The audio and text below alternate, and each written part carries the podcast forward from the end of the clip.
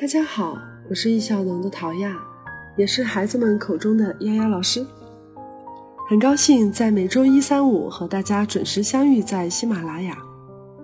环境对于儿童成长的影响很大，因为环境在悄无声息地塑造着孩子的性格、行为还有习惯。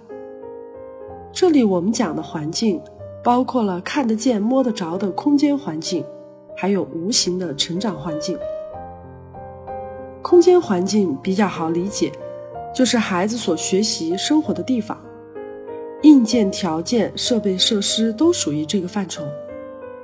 在空间环境里面，最为重要的就是孩子的书桌。如果你家孩子没有一个固定做作业的地方，今天在餐桌。明天在茶几，孩子进入专注的这个过程可能会被延长，因为每天他都要去适应新的环境。怎么做比较舒服？文具、练习册、课本，这么一大堆学习用品要怎么摆放才比较顺手？桌面哪一块不太平整？写字儿的时候本子要放在什么地方？等等。孩子们往往在进入专注前的这个预热过程花费的时间最长，也是注意力最容易分散的时候。椅子不舒服，调整椅子的时候，突然看到旁边的螺丝有些松了，就去拨弄螺丝。桌面不平，这笔写歪了，挪开检查桌面，却发现桌子上有不规则的裂痕，哇，就像这大峡谷的裂痕。看着看着就走神了。所以，给孩子创造一个固定的学习环境非常重要。固定时间、固定位置做作业，更容易让孩子形成条件反射，坐在书桌前面就准备好开始学习了。孩子年龄小，注意力也容易分散。如果生活学习的地方很混乱，各种杂乱的东西堆积在周围，会对孩子注意力形成很大的干扰。如果你家孩子书桌上面堆放了各种杂物，相框、存钱罐、杂志、乐高，还有多余的文具等等，那么孩子就容易在做作业的时候东摸摸西搞搞，作业的过程也经常会被打断。孩子的书桌上面每一个物品都应该经过精挑细选，并且有固定的摆放位置，不要放太多的备用文具，留下的。都是好用的必需品，课本、试卷、练习册、参考书，还有作业本，要在书桌上分门别类的放置在固定的区域，这样才能够让孩子们一秒钟就能找到自己所需的工具，而不是在学习的过程中时不时的停下来翻找各种资料还有文具。每减少一次打断的机会，相对应的就为孩子延长了一段专注的时间。除了书桌以外，书包、玩具、衣物等等，这些东西都共同构筑了孩子的外部环境空间，需要教会孩子们去管理自己的物品。缺乏对于物品的管理，你会发现自己常常都在找东西。要是没有养成整理的习惯，一个人一生中会在找东西这件事上浪费太多的时间。我去参加儿子班里的公开课时发现。当老师布置课堂练习的时候，最先完成的小朋友，都是在第一时间拿出文具和练习本的孩子。快速做好准备，就更容易快速完成，获得表扬，会让孩子更加积极，增强信心。那么再看看那些慢吞吞的孩子，全班都做完了，就差他一个。这样的孩子，往往在老师开始布置任务之后。过了好久，都还在翻找东西。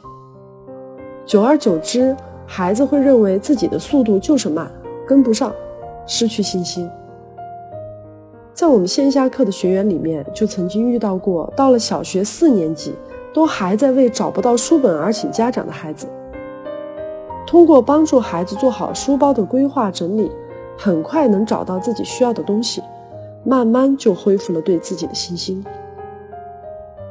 如果长期生活在混乱无序的环境当中，会让孩子的内心也充满了焦虑、烦躁不安，久而久之会产生许多不良的影响。外在的环境是一个人内心的投射。生活环境很混乱，会让人容易发脾气。生活在这样的环境之下，孩子的内心往往也是混乱不堪的。如果你去仔细的观察，会发现，在一所学校当中，课桌收拾整齐的孩子，往往都是那些成绩优异、乐观开朗的孩子。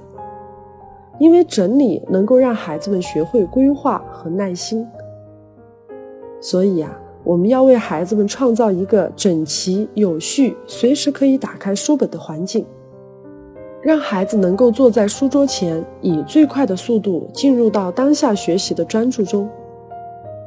除了书桌以外，我还建议大家给孩子设置固定的阅读区，既要兼顾整齐美观。还要让孩子能够方便的进行随手阅读，所以这一步需要家长观察孩子习惯，结合家里的布局来完成。我家儿子的书架和书桌都在里屋，可我发现他很享受在客厅沙发上的自由阅读时间。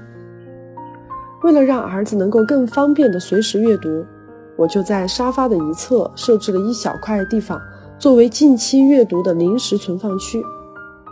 这样既解决了看完书就扔一沙发的混乱，又不用把书搬来搬去太麻烦，而影响他看书的积极性。